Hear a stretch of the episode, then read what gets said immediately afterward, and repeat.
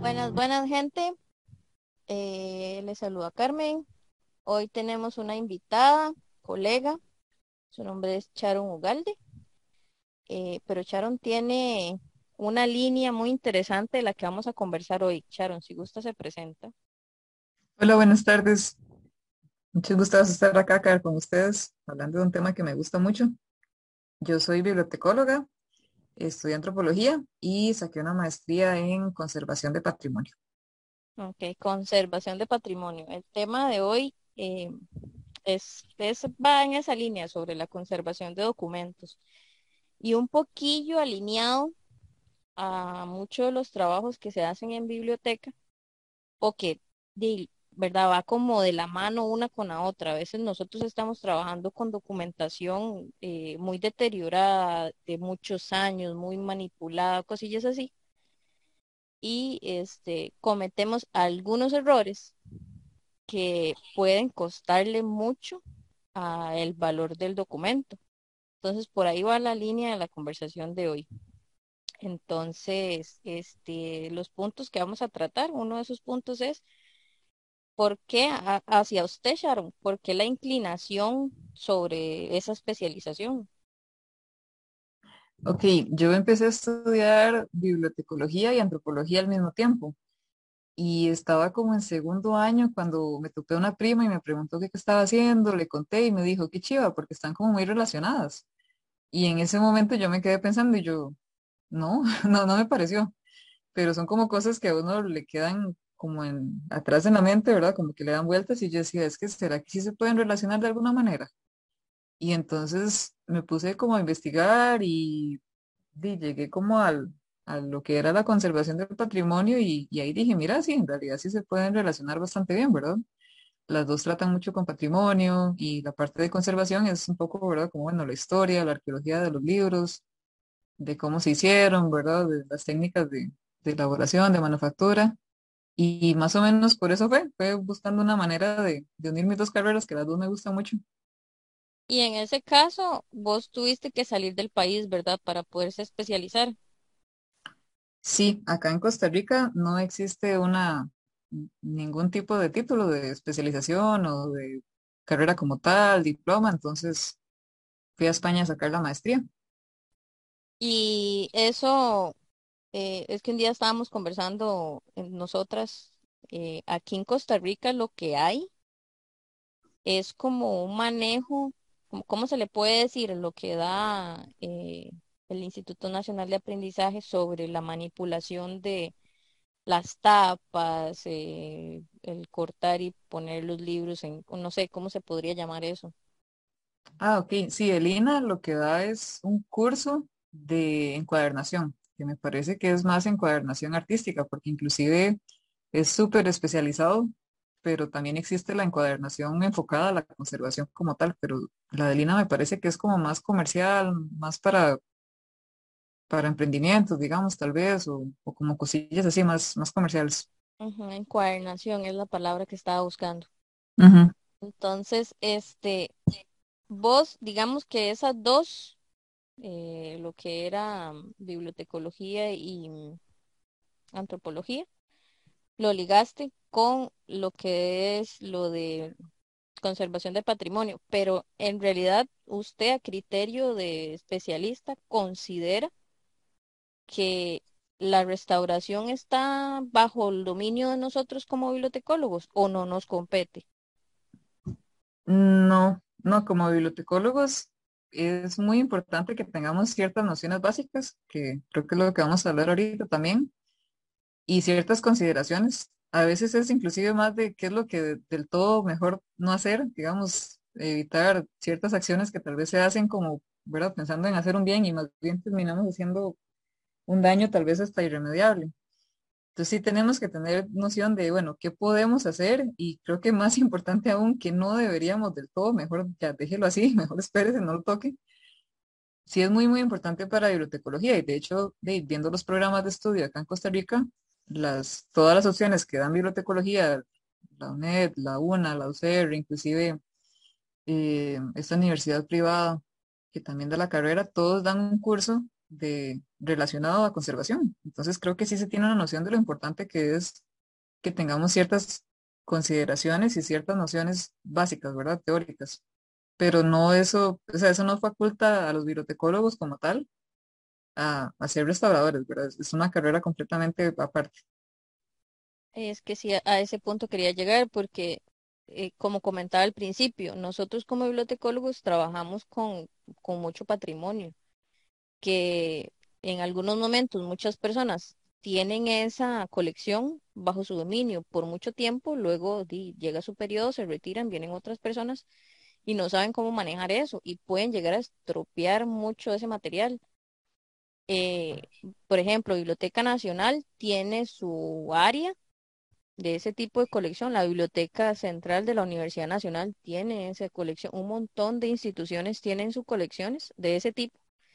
Y hasta nosotros que trabajamos en Ministerio de Educación, yo tuve la oportunidad de estar en una biblioteca escolar en nivel de secundaria y tenían un, una colección pequeña, pero sí tenían su colección de libros de más de 100 años.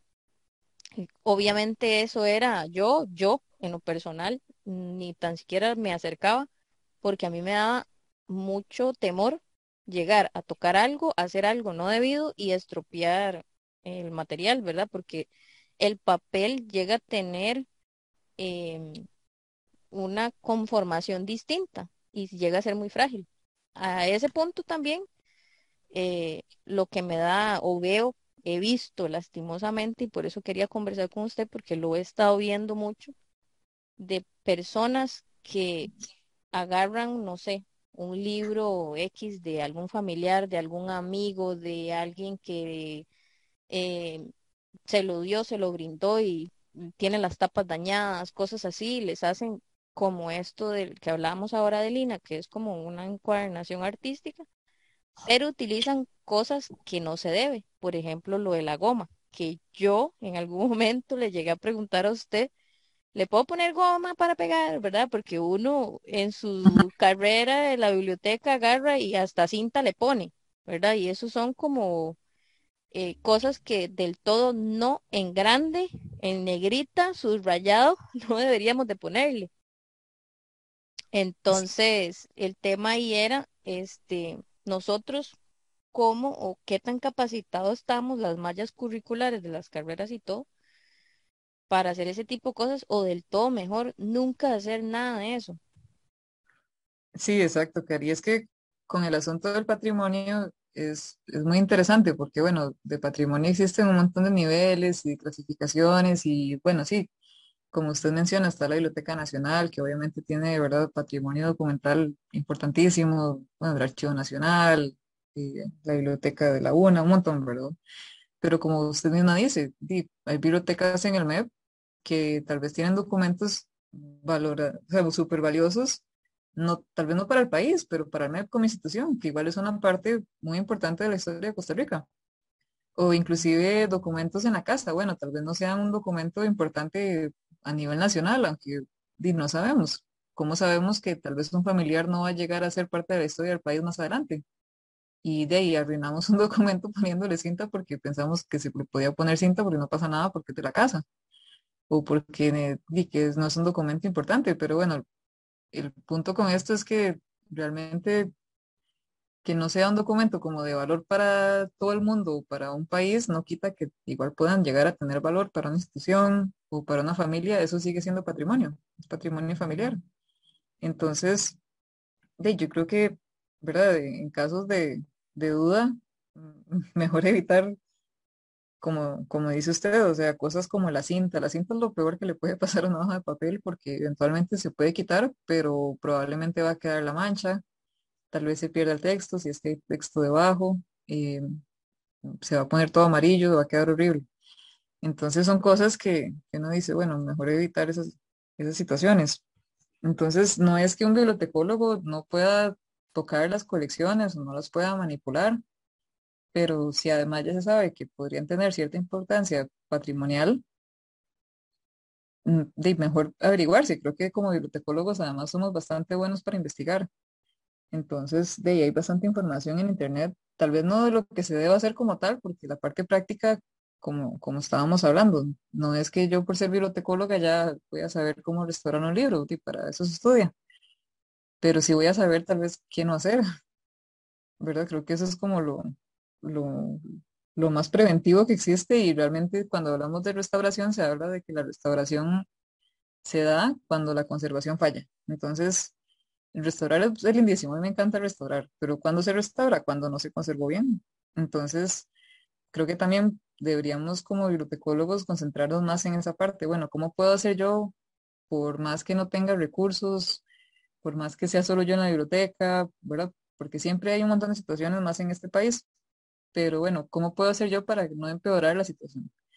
Para que por lo menos no se pueda decir que porque yo como profesional me la tiré a, restaurar algo que yo no sé restaurar. Entonces, me parece que los cursos, por lo menos yo lo llevé en la UNA, el curso de conservación, me parece que está muy bien enfocado en la parte de conservación, que es realmente la que, la que un bibliotecólogo puede trabajar y debería trabajar. Y Sharon, así de, de, especialista, ¿usted nos puede decir como características básicas y procedimientos básicos de ambos, de conservación y de restauración, para tenernos como una idea?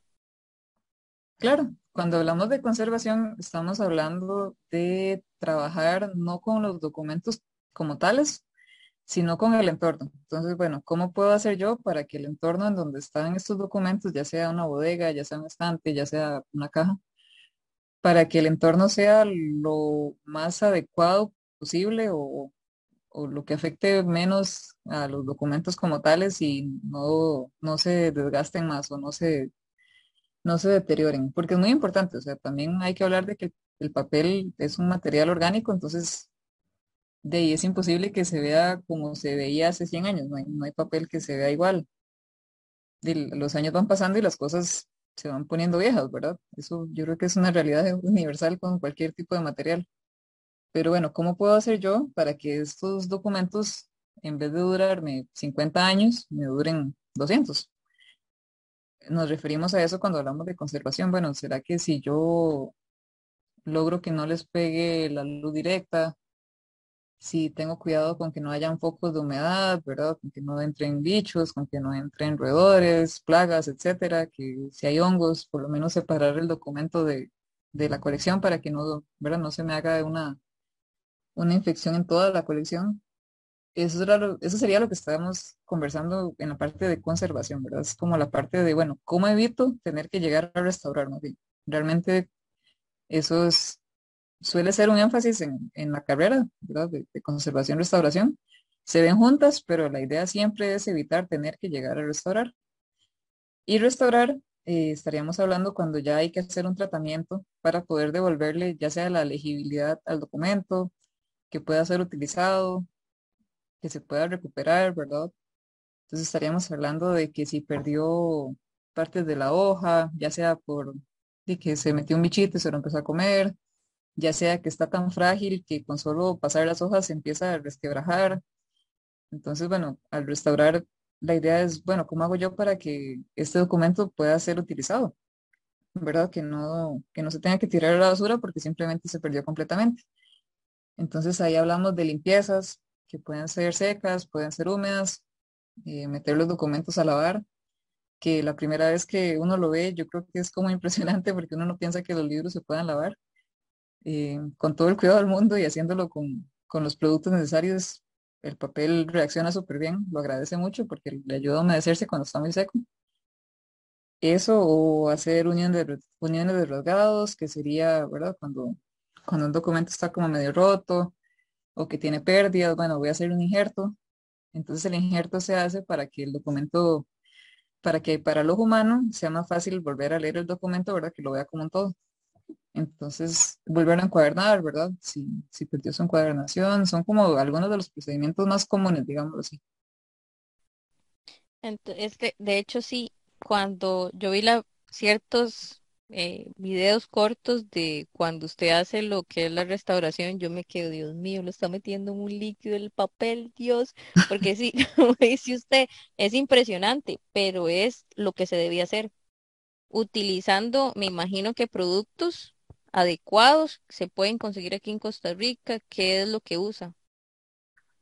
Bueno, para el lavado, por ejemplo, últimamente he estado trabajando por servicios profesionales para restaurar libros, entonces el último caso que, bueno, con el que estoy, porque no lo he terminado, estaba súper resquebrajado, súper seco, no se puede casi que, que tocar el libro. Entonces le dije al, al cliente, bueno, teníamos que lavarlo porque este libro yo puedo restaurarlo, igual tenía un montón de pérdidas y, y faltantes. Pero le dije al cliente, yo, bueno, si lo restauramos así, igual usted no va a poder volver a usar el libro y la persona quiere utilizarlo. Entonces, en este caso, tan específico, se hacen dos lavados. Eh, primero se hace uno que la idea es quitarle un poco lo ácido, porque lo ácido es lo que lo hace ser como tan, tan quebradizo, ¿verdad? Y el agua sale, pero amarilla, amarilla. a eso le iba a decir, cuando le llamamos lo, el ácido es cuando el papel está amarillo. Sí, sí, sí, sí, así es como se, se representa, no, se representa, no, ¿cuál sería la palabra? Como se, como se muestra, digamos, si uno ve papel muy amarillo, hay papeles como amarillentos, ¿verdad? Pero cuando uno ve que un papel está así y, hasta que huele, la verdad es que tiene un olor muy, muy Como característico. ácido, no. Ajá. Sí, sí, huele, huele muy curioso. Eh, cuando uno ve un papel así súper amarillo y sobre todo esto, que sea como muy, que con solo casi que verlo ya él se empieza a romper, es porque está muy, muy ácido. Entonces, en este caso lo, lo ponemos en un lavado con hidróxido de calcio, que eso sí se puede conseguir acá en Costa Rica, y se deja, ¿verdad?, de cierto tiempo, eh, depende como uno lo vea, le da una segunda tanda, tampoco es que lo puede dejar todo el día, ¿verdad? Porque el papel es agradecido, pero tampoco tanto. Igual hay que tener su, su vigilancia. Y luego eh, le hicimos un lavado con un jabón que desarrollaron acá en un laboratorio, que es el que están utilizando de hecho para restaurar el acta de la independencia de Costa Rica. Entonces fue un, jabón que, que elaboró la Escuela de Química de la UCR, de la Cultura específicamente, con ayuda de este laboratorio. Y entonces la idea de jabón es que él quede como más, ¿cuál podría ser la palabra? Que él quede como más, más neutro y que sea más flexible también. Y, y eso también le, le ayudó bastante a este caso, ¿verdad? Cada caso depende, realmente no se puede como seguir una receta. Ajá, que en muchos casos estuvimos conversando también que hay personas que hacen, que tratan o quieren tratar los documentos para conservar o restaurar, porque también hay como una especie de confusión con los términos. Ya ahorita tratamos de aclarar un poco, pero afuera, muchos colegas que, em, y que lastimosamente hemos ob- observado, como que confunden, ¿verdad? Lo que es restaurar y conservar y hacen como una, como dice usted, para decirlo en esa, en esa palabra, una receta y tratan todos por igual. Y como dice usted, no debería ser así. Sí, exacto, es que es parte de la carrera, ¿verdad? Eh, aprender a diagnosticar cada caso y saber, bueno, en una ficha de, de intervención, qué es lo que voy a proponer y ya viendo el, el documento o el, o el ejemplar o lo que sea que esté trabajando, eh, bueno, ¿será que sí la propuesta le sirve, que no le sirve? Podría haber pasado en este caso que, bueno, yo propongo un, lavado porque veo que está súper ácido y a la hora de la hora, cuando hago una prueba para ver si la tinta es soluble o no, resulta que si yo meto el documento al agua, me quedo sin tinta. Bueno, de, ¿qué hago en ese caso? Obviamente no puedo hacer un lavado. Entonces, es como la consideración que hay que tener de decir, bueno, es paso a paso y es viendo caso por caso. Definitivamente cada uno es muy único. Entonces, sí, sí hay que tener mucho cuidado con, ¿verdad? Con tal vez tener la idea de que, bueno, porque una vez lo vi o porque lo, no sé, lo leí algún día, entonces, bueno, entonces yo ya sé que para restaurar siempre hago esto porque es que eso no es así. Para decirlo de otra manera, es como que cada paciente es diferente en este caso. Sí, exacto, hay que conocer, ¿verdad? La, la parte física, si se puede, la historia, saber si ya se le ha intervenido antes y, ¿verdad? Si lo que se hizo está bien, si más bien hay que arreglar eso.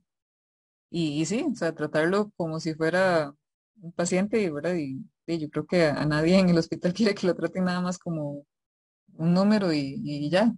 Que le receten igual a otra persona y resulta que tengo otra cosa. Exacto. Exactamente, sí. Y Sharon, algo personal, ¿cómo complementa usted estas, eh, estas carreras? ¿Cómo las complementa? ¿En qué sentido, Caro? Con su diario vivir. Ya ahorita comentaste que trabajas por servicios profesionales. Y en su trabajo complementa el, diario, el, trabajo de jornada completa de, de bibliotecóloga. ¿Usted complementa estas dos especialidades diariamente?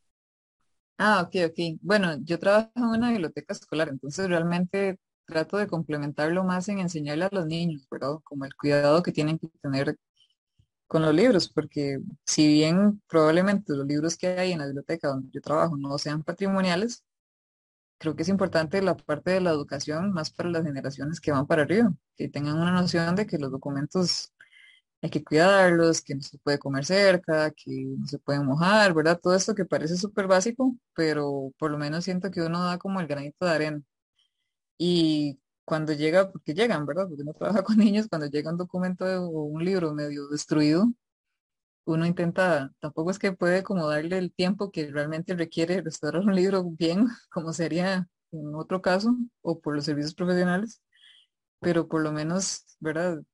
como por default se hacen como ciertas cosillas que uno dice, sí, probablemente es pura, por tener esta otra carrera, ¿verdad? Que uno trata como de, de no dejarlo peor de como llegó, por lo menos. Entonces, sí, por ese lado. No le pone goma, ¿verdad? Ni siento. Porque sí, yo recuerdo, eh, es algo que uno, no sé, será eh, papel relaciona goma de una vez, entonces va y le pone ahí en la tapa, en la hoja que está rota y le pone cinta en el cuadrito que se va a caer o algo así, ¿verdad? Pero ya del todo sabemos que eso no se hace. Y es otra de las cosillas que pincelamos ahorita, pero podríamos profundizar un poquito más, es de qué tan capacitados estamos nosotros para hacer estas cosas, tanto conservar como eh, preservar. Yo diría que en las en, en lo que llevamos de la carrera en algún momento nos dicen algunas pautas, por ejemplo, eso, de que eh, si tengo una plaga, tratar de ver cómo se elimina esa plaga, si hay humedad, que se instalen ciertos aparatos para ver si no se tienen esos aparatos, se reacomoda el espacio, ciertas cosillas, ¿verdad? Pero lo otro, cierto, siento que son un poco delicado y que nosotros como profesional de la información no estamos capacitados para darle una preservación algún documento que esté deteriorado, ya sea por el tiempo o por la manipulación. Yo en lo personal considero eso. Vos como experta, ¿qué pensás al respecto? Sí, que es interesante porque, como hablábamos, la verdad es que yo soy la primera en decir que no todo documento o no todo libro es patrimonio. Y la verdad es que también hay que tener conciencia de que estamos en un país en donde no podemos actuar como que, como que si todo fuera patrimonio y todo es importantísimo, porque la verdad es que tenemos que priorizar y tenemos que decidir de verdad, bueno, en mi biblioteca cuáles serán, suena, tal vez suena feo, pero bueno, cuáles serán los documentos que si pasa algo, estos son los que mejor me concentro en salvar. Entonces, para empezar eso, pienso, como le digo, que estamos muy capacitados para conservar. O sea, para la parte de, bueno, ¿cómo puedo yo trabajar con el ambiente, ¿verdad? Para que el ambiente me ayude a que estos documentos duren ojalá el doble o el triple de tiempo de lo que van a durar si yo los tengo ahí con el sol de la ventana todo el día pegándoles porque qué frío, entonces para que no ¿verdad? Para que no nos dé frío, dejamos el sol ahí pegándonos todo el día. Pésima idea, ¿verdad? Porque eso va a deteriorar un montón de papel, por ejemplo. Entonces creo que como bibliotecólogos sí podríamos tener la capacidad de tomar decisiones, y algunas son muy obvias, ¿verdad? Como decíamos, bueno, y obviamente no nos vamos a sentar a almorzar con los libros, porque entonces probablemente van a quedar basuras y van a empezar a llegar los bichitos, o bueno, yo sé que son muy bonitas, pero tampoco deberíamos tener plantas propiamente donde están los libros tampoco es muy buena idea. Entonces hay cosas que creo que, que, que aparte de que sí se da cierta formación en las carreras, creo que como, como le digo, creo que como investigadores, que como bibliotecólogos solemos ser, creo que se puede tener ciertas consideraciones, tal vez no las ideales, pero de realmente entonces, porque no podemos tener las ideales, no significa que no vamos a hacer lo, mínimo que podamos. Eso en cuanto a conservar. Luego, en conservación también hay un concepto que se llama conservación curativa. Entonces, ¿a qué le llamamos conservación curativa? Bueno, si yo veo unos documentos que se los están comiendo los bichos, yo si le quito los bichos, no estoy restaurando el documento, pero le estoy ayudando. O sea, estoy ayudándole a que no se ponga peor. Creo que como bibliotecólogos eso también, ¿verdad? Con cierta capacitación, creo que eso también podríamos hacerlo, ¿verdad? Porque yo no sé, si hay, por ejemplo, una inundación, bueno, tampoco es que yo voy a decir, bueno, no sé, como solo soy bibliotecóloga o bibliotecólogo y no soy restauradora, entonces voy a dejar que los libros se queden ahí mojándose todos o que se vayan nadando, ¿no? O sea, ahí hay momentos en los que hay que actuar, eso se lo podríamos llamar conservación curativa.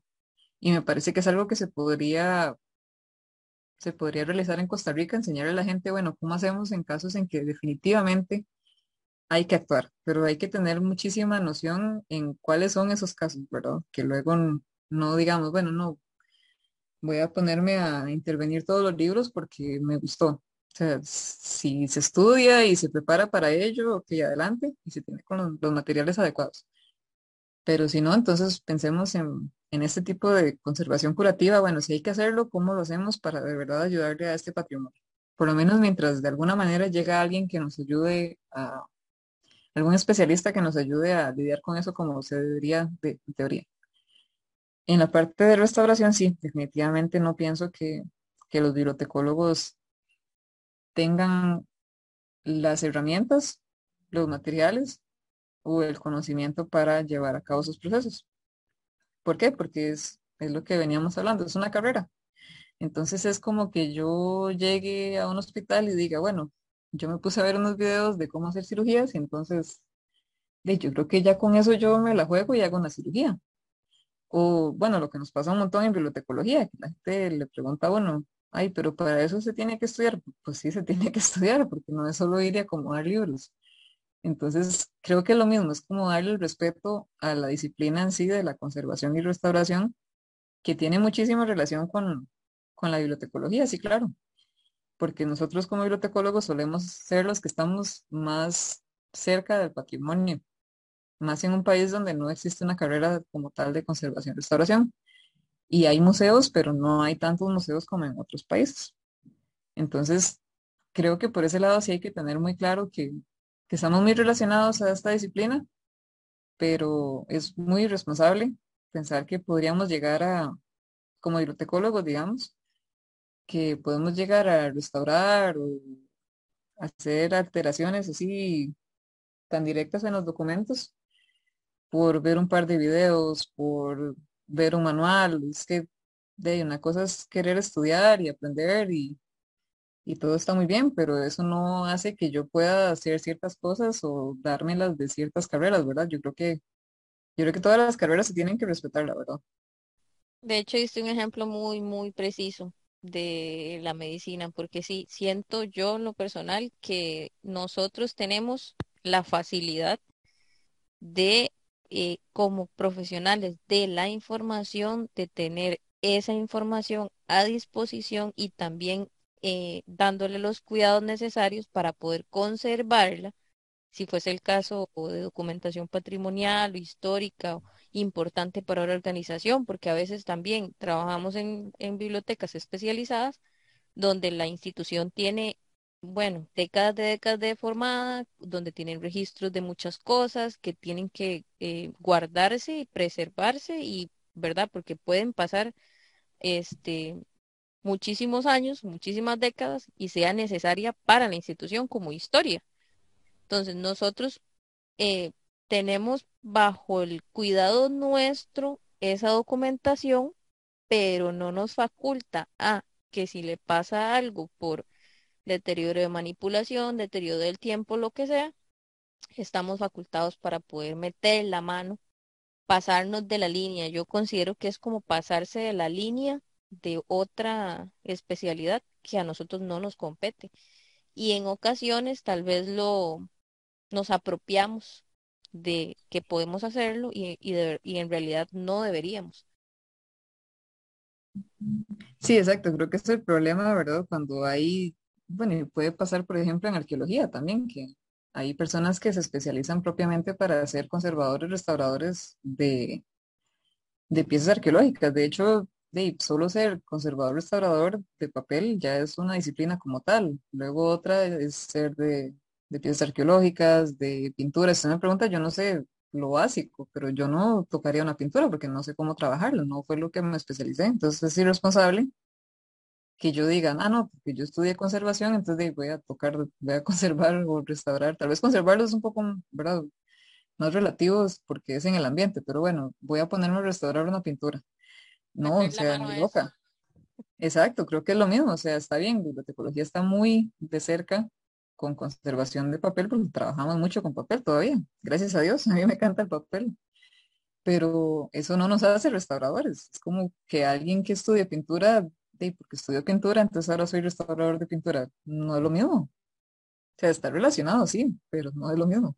Sí, yo creería que eso ya sería como una carrera por aparte, que como decís vos, aquí no hay tantos museos como otros países, pero por lo menos se podría sacar algo para que nos podamos empapar de ciertos conocimientos o que algunas personas se especialicen en eso. Yo, en lo personal, no me metería en esa área porque me da miedo, me da pavor tocar esas cosas y estropearlo. Entonces, yo no personal no lo haría, pero posiblemente muchos profesionales, colegas, les gustaría poderlo manejar.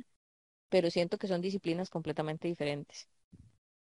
Sí, y es una carrera muy bonita, pero sí le digo que de mucha paciencia. O sea, realmente lo que podría llegar la gente a pensar es como que aburrido porque es, muy lento. O sea, realmente hay que llevarse su, buen paso y, ir trabajando. A veces, bueno, el libro con el que estoy ahorita es, es hoja por hoja, porque todas están terribles.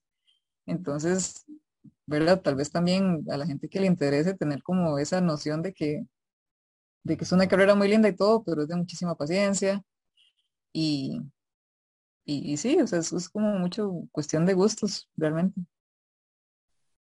Bueno, Sharon, no sé si, si quieres dar como un cierre de, no sé, de algunas recomendaciones tal vez para terminar nuestro capítulo de hoy. Sí, bueno, ahorita estoy haciendo una tesis que va mucho por ese lado, espero terminar este año. Y yo quería ponerle el manual del menos malo, pero creo que no me van a dejar. Realmente el punto es, bueno, ¿cuáles son las medidas menos malas que podemos hacer para ayudar a conservar el patrimonio, ¿verdad? Porque hay que ser muy realistas y, no vivimos en un país en donde se mantengan los ideales de conservación, porque no se puede, o sea, no, no está el personal, no hay el equipo, no hay los recursos, entonces, bueno, dentro de las unidades de información cómo hacen los bibliotecólogos en su día a día para, ¿verdad? Tal vez no tener los documentos con las con los estándares que se hablan internacionalmente, que son ideales, pero bueno, de la mejor manera, ¿cómo podemos conservar el patrimonio? Entonces, eso y de todo cosas que no se deberían hacer. Entonces, bueno, y empezando por la cinta, no lo puedo decir suficientes veces, por favor, no le pongan cinta a los libros. Eh, en caso de que se les rompa o se les caiga un pedacito, es mil veces mejor inclusive hacer un sobrecito de, una hoja de papel blanca normal y guardarlo y tenerlo por ahí. Eh, no usar clips también, no usar grapas, eso mancha un montón los libros. Y de realmente también saber que si hay que actuar, ¿verdad? Obviamente si hay una inundación no vamos a dejar a los libros ahí nadando por toda la biblioteca sea, creo que también la, idea, mm, como lo más importante para mí es, bueno, hay que saber que si hay situaciones así de riesgo o de emergencia, tenemos que actuar, pero de no ser así, eh, y si los libros no están mal, mejor dejémoslos así. También que los libros se adecúen mucho al espacio donde están, entonces, antes de andarlos eh, pasando por poner aire acondicionado, si no lo vamos a mantener de fijo, 24 horas, 7 días a la semana, mejor no le pongan aire acondicionado, igual con deshumidificadores. O sea, para un libro es peor estar como en esa bailadera, por decirlo así, a que esté bien en un clima natural, digamos. Es más estable para el libro, entonces también son ciertas cosas que también uno dice, bueno, tal vez lo hagan como por, por pensar en el bien, como, ah, es que yo he escuchado que hay que usar deshumidificador o aire acondicionado, pero si no se sabe cómo usarlo, mejor no lo usen porque eso más bien va a empeorar, la colección. Entonces, di como cosillas así. Espero terminar la tesis ahorita y, compartirla con los colegas. y no, muchas gracias. Sí, muchas gracias por invitarme. Bueno, Charo, muchísimas gracias y como le decía, bueno, muchos éxitos con lo de la tesis. Esperemos pronto poderla eh, consultar porque fijo nos va a ayudar un montón. Y de nuevo, muchas gracias por participar en esta conversación bastante interesante. Muchísimas gracias y nos vemos.